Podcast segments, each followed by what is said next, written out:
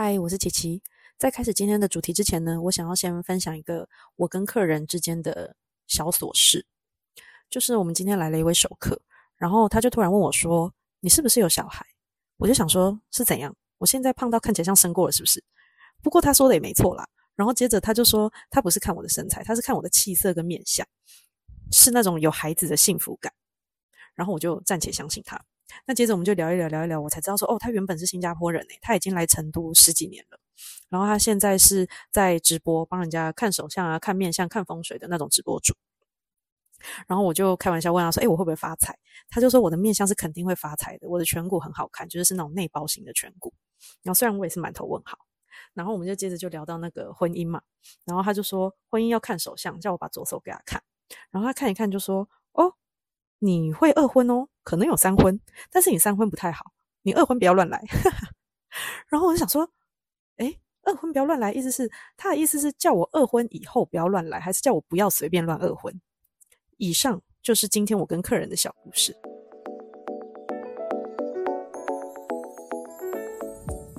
我今天要分享我人生中五件三分钟热度的事迹。好，那第一件就是烘焙工作室。我以前在刚结婚的时候啊，我平日是住在公婆家，然后我周末的时候会跟老公还有儿子去新买的房子住。然后因为我平时在婆婆家我是不用下厨的，就是我婆婆是一个非常会做菜的人。然后我就趁周末到新家的时候，我就偶尔会煮饭啊。然后那个时候我们就买一台烤箱。然后因为我非常喜欢吃甜点，那那个时候我们每个周末都会用烤箱来烤蛋糕啊、甜塔之类的东西。然后我那时候在主科上班，那主科上班族最爱什么？就是团购。所以我同事某天就找我一起团购一间台南的柠檬塔，然后一个才五十块，超级便宜。然后我记得那个柠檬塔的包装就是很简单，它就只是用一个透明的自粘袋而已。这个用词不太专业。好，我当下不知道哪里来的自信，就觉得哎，我做的柠檬塔比它好吃，那我要做来卖卖看。然后接着我就开了 FB 的粉丝专业，认真经营我的甜点工作室。然后这件事情就持续了大概快半年。然后我陆陆续啊都会接到一些零星的订单。我有一次还甚至接到竹科贵妇小孩的生日蛋糕的需求。然后现在想想，我做的根本就不好吃又不好看。然后只是因为当时的甜点工作室它其实还没有太盛行，然后大家对甜点的认知还没有到太广，让我有抢到一点点先机这样子。然后如果放到现在的话，我做的东西应该就是会被客人写负评骂到翻。然后就这样做了半年，后来就真的我揉面团啊，就揉到我的手腕超级痛。然后我就很想要买一台那个 Kitchen Aid 那种高级的家用的那种揉面团的机器，然后一台要六到七千块左右。然后，但是我我我那时候的老公啊，他就说，等你这件事情能持续半年再说。然后我当时听到，我就觉得有点不甘心，想说你好像觉得我撑不下去。可是又一方面又觉得，其实他说的有道理，因为我真的就是一个三分钟热度的人。然后果不其然，我大概就是在两三个月我就放弃了，还真的是还好没有买。但是后来我这个烘焙的品牌啊，就是工作室的品牌，我们有用其他的方式继续存活。然后，但是我以后再讲，不然会讲太长。那我第二件三分钟热度的事情就是。日本代购，那这件事情的起源呢，是我弟给我的灵感。然后在疫情爆发之前啊，我弟就跟他朋友去了一趟日本东京跑代购嘛。然后那时候去了，就是买一些药妆跟迪士尼的东西，主要是买迪士尼的东西。然后那时候就其实我弟自己在台湾还有一个贸易公司，他也才刚起步，所以他根本就是超忙。然后我就自告奋勇跟他说：“哎，还是我帮你跑日本代购。”然后我就请了公司的年假，准备要帮他跑代购。然后我还跟我弟他们就是三个大老板拿了十万十万块台币的货款。然后现在看起来十万可能不多，可是当时其实因为我弟他们才把主要的钱都投去开他们的贸易公司，所以当时要他们再拿钱出来买货，其实是真的蛮紧绷的啦。好，然后接着啊，当时我还有在虾皮上面就是开预购，我记得那一年就是有一个午后红茶的商品很抢手，就是午后红茶的保特瓶里面它会装那个奇奇弟弟的娃娃，然后那个时候当时超多订单都在预购那个商品，至少有三十到四十组，然后那个时候。我们根本就不知道日本代购不是我们飞去日本才买这么简单，就是代购的水其实真的非常的深。然后接着啊，我就是带着那个十多万的货款，然后我就只身一个人冲到日本东京。然后我记得那个是那个午后红茶的奇奇弟弟的那个商品啊，只有在 Lawson 限定贩售。然后结果开卖当天，我跑遍所有我找得到的 Lawson，一个都没有，完全买不到。我还拿照片问店员，然后店员都说没有了。现在想想啊，就是。这些应该都是被那些就是专业在做代购的中盘商垄断，所以我才都买不到。然后，但是那个时候才第一天，我才第一天到东京，然后我就想说，完蛋了，总不能空手而回吧。然后我就只能硬着头皮啊，就买一些彩妆品啊，然后我还去阿卡奖买那个母婴用品，然后想说不管怎么样，我都不能空手回去，然后至少有货可以卖，就有机会赚钱嘛。然后就是开始就开始疯狂，就是失去理智，一直囤货。然后最后啊，我就真的把钱花光，然后我一共买了八十公斤的货，然后我就一个人把这些货扛到机场，然后装了四个行李箱，然后还有一个背包。然后我记得背包还超重，然后他在那个就是称称那个行李重量的时候，我还故意把背包放在另外一个地方，就是不称。然后到上飞机的时候，我再偷偷带上去，这样子。其实这个行为不好啦，现在应该是没有办法这样做。可是因为那个时候做廉价航空，他就他们可能没有留意到那么多，就让我就是有 pass 这样子。那总之呢，这一趟日本代购啊，我其实就是美其名帮我弟跑腿，我实质上就是拿着我弟的钱在发泄我的购物欲而已。然后最后啊，买回来的东西根本只有卖出去两成，超过八成都卖不掉，超级惨的。然后之后我就再也不敢提这个这件日本代购的事情，然后我就放弃这件事情，就是 变成一个我弟自己引狼入室的一个故事。然后我至今对我弟都还是感到很抱歉，我后来都不敢去他公司找他，因为还会遇到他另外两个伙伴，我也是觉得很 sorry。然后我也就是一直羞于跟我弟谈论这次合作所造成的亏损，我真的很抱歉。来到第三个，就是我人生中半途而废的经历，就是美妆 YouTuber 跟美妆 IG。好因为我很喜欢化妆啊，然后那我化妆就是 for 我自己爽，因为我觉得化妆就是一个认识自己的过程。然后像那个 YouTube 啊，或者小红书上面不是很多那种五分钟、十分钟懒人妆之类的影片，就是我完全都不喜欢看，因为我化妆就是要四十分钟，我没有在追求快速出门，我就是要精雕细琢，就是我的妆就是要很细致漂亮，我才会愿意出门。然后就是这件事情也导致我自己常常化完妆之后我就好累，我就不想再出门了。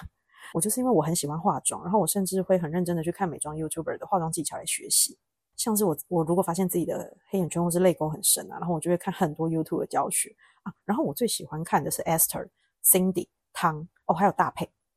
然后反正啊，就是 YouTuber 推什么产品，我就会去买。然后不知不觉我就越买越多。然后我化妆技巧就是不知不觉越来越厉害。然后我目前就是已经呃大概七到八年了吧，就是除了不出门的时候会整天素颜，其他时间我几乎都是全妆出门。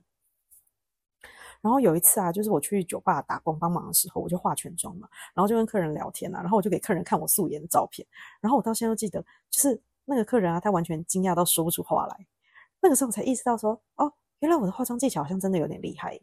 所以我才想说，哎，不然我来试试看拍影片好了。可是我那时候就是因为不知道讲什么，然后我就只是用了，呃，我就先用了缩时摄影拍我的化妆影片，以后，然后我就放弃了。但是，但是其实我连封面都做好了，可是因为那个影片就是是在家里的更衣间拍的，然后背景实在超乱、超难看，然后所以影片这件事情我就是快速放弃。那接着我就想说，影片太难了啦，可是图文我应该可以吧？然后我就开了一个写美妆 IG 的账号，然后其实我美妆的图文做的还算可以。最后还有那个百货公司的品牌厂商要找我合作写文章，就是那个呃。好莱好莱坞的秘密吧，我记得是那个牌子，就是他们有私讯我说他们可以寄那个产品给我试用，然后我帮他们出图文这样子。可是因为那个时候我人已经在成都了，然后他们就说哦，那产品是没有办法寄到大陆的，所以这件事情就没有再继续下去。然后我前两天去看看我那个美妆的账号，因为我已经很久没有登录，然后我就发现他不知道是被盗了还是被 IG 封锁，然后反正我就是登不进去了，然后我就算了。而且啊，美妆文超级麻烦的哦，就是拍四色照还要调灯光、找角度，然后拍完还要卸妆修图。而且美妆的照片啊，它就是很讲求色差不能太大。iPhone 的相机它就是会偏黄，所以我每次就是拍完我都要修图调那个呃比例啊、亮度啊什么的，然后我就越修越困惑，然后就越修越歪啊，然后我已已经不知道它原本颜色是什么。然后修完图之后还要写文案，然后虽然文案对我来说是很简单，因为我就是比较会写东西嘛，然后加上我对彩妆品的使用感受是真的蛮了解的，因为毕竟我真的花了很多钱在上面。可是美妆啊，它就是真的很花钱，因为我你要当一个美妆的图文作者，你就不可能永远都只用那几盘腮红眼影。然后出新品的速度又这么快，然后你一出新品就要去买来拍，那个时候我就判断说，在我养养出粉丝之前，我可能就是会先破产，所以我就是放弃。然后，所以我觉得就是，呃，基本上呢，能做美妆 YouTuber 的，真的都，他们真的都很舍得花钱，而且他们真的就是够坚持。诶我觉得要坚持够久，你才接得到案子。这就是我第三个三分钟热度的事迹。那接着第四个三分钟热度的事情呢，就是儿童滑步车这件事情的起源呢，就是当时我还在主科上班，然后我有一个同事，他就邀我，就是带着我儿子一起去竹北骑滑步车。然后在骑的时候，我就发现。滑步车其实是一个对小孩的运动的发展是一个非常好的运动。然后我不知道你们知不知道滑步车是什么？没有孩子的人可能不知道，就是滑步车，它就是像它就是脚踏车，可是它没有脚踏板，然后是用脚去踩的，然后就有一点像跑步的一个原理，然后但是它会训练到大量的平衡，因为它还是在骑一台车嘛，然后就是它会有过弯啊、加速什么的，就是对小小朋友的平衡感发展是非常好的。就是因为如果你的小孩在三到五岁的时候就让他骑滑步车，然后他平衡感已经建立起来，然后他六到七岁的时候啊，他就可以无动无痛接轨两轮的脚踏车，然后就跟我们以前那种，就是我们以前学骑脚踏车不是还要先装辅助轮，最后再拆掉嘛？然后如果有现在的小朋友，就如果他们有骑滑步车的话，就是他们骑脚踏车就可以直接直接上脚踏车。我记得我儿子好像呃六岁的时候他就会他就会骑脚踏车了，然后我记得我自己本人的话，我好像是到三年级吧。小学二年级还是三年级？好，这不重要。好，那当时呢，我们苗栗就是那个小地方，就根本没有人知道滑步车这种东西。然后每次啊，就是我去我们那边竹南头分运动公园那边骑的时候，大家都会侧目，想说那个小朋友在骑什么？就大家都觉得他好奇怪，为什么会骑一个没有踏板的脚踏车？然后，所以之后啊，那个时候我当一开始的时候，我都带我儿子去竹北骑嘛，就跟我同事他们一起，他们就是一群家长，很多人，二三十个这样子。然后。然后就久而久之，就因为我那个时候是我在主科上班，然后下班六七点下班，我就要马上开车回家，然后接我老公跟我儿子，然后再杀到竹北去，然后去骑脚踏车。然后那个时候骑完就十点十一点左右，就回到家差不多十一点，然后梳洗完就十二点。然后那个时候我儿子就刚上幼幼班吧，然后每个礼拜三都这样子，就是十一二点才睡，然后他隔天真的都叫不起来。然后其实我们自己大人也是累得要死。然后就，我就我那时候就觉得很累啊，就是不想要这样奔波。然后我就突然想说，不然我自己在我们这边揪团看看好了。然后我就想要做这件事情嘛。然后接着呢，我就找了两个好朋友一起创立了我们那个时候还号称说是苗栗国第一个儿童竞速滑步车的课程品牌。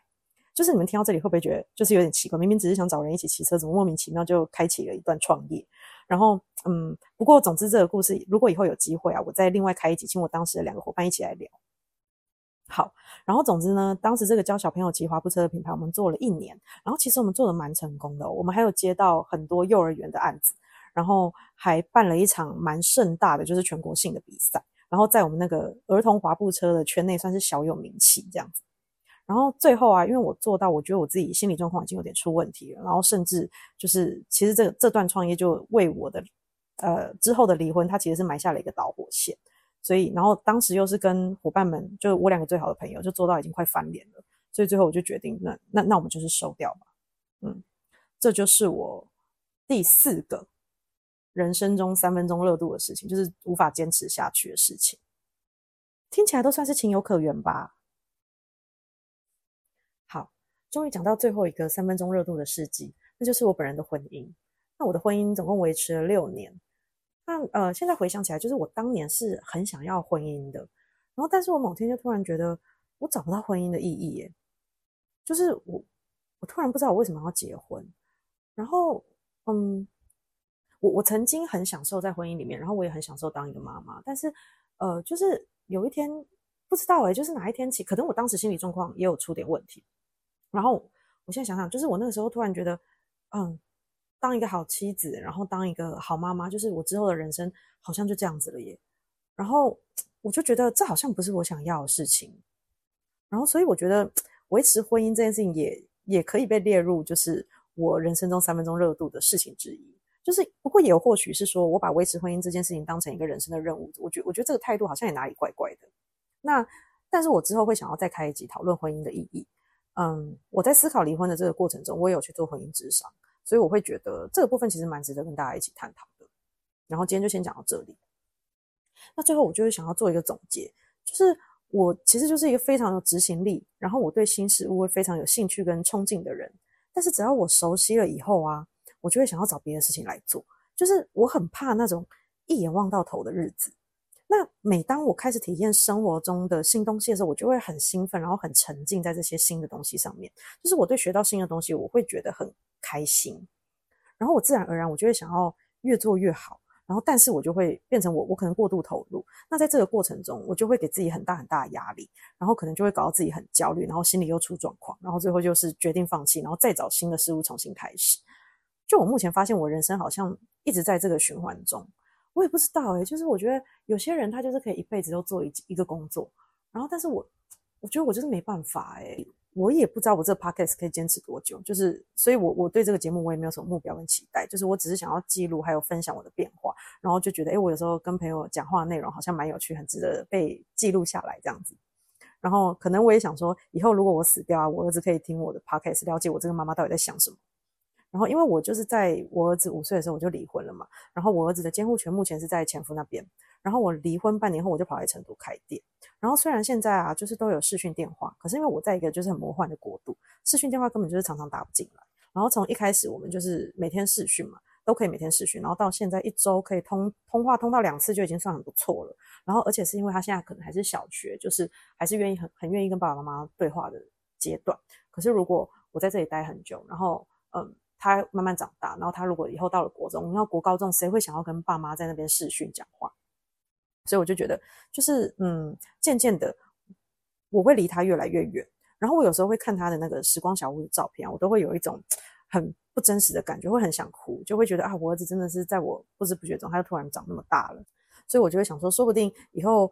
等他长大，然后我死掉以后，他可以借由我的 podcast，然后去认识我。然后我我就不想要让他觉得妈妈是一个很陌生的词汇。那我还想要再讲一个总结，就是其实我不觉得三分钟热度是一件不好的事情，就是。我反而是因为尝试过各种事物，让我慢慢清晰我自己到底想要什么。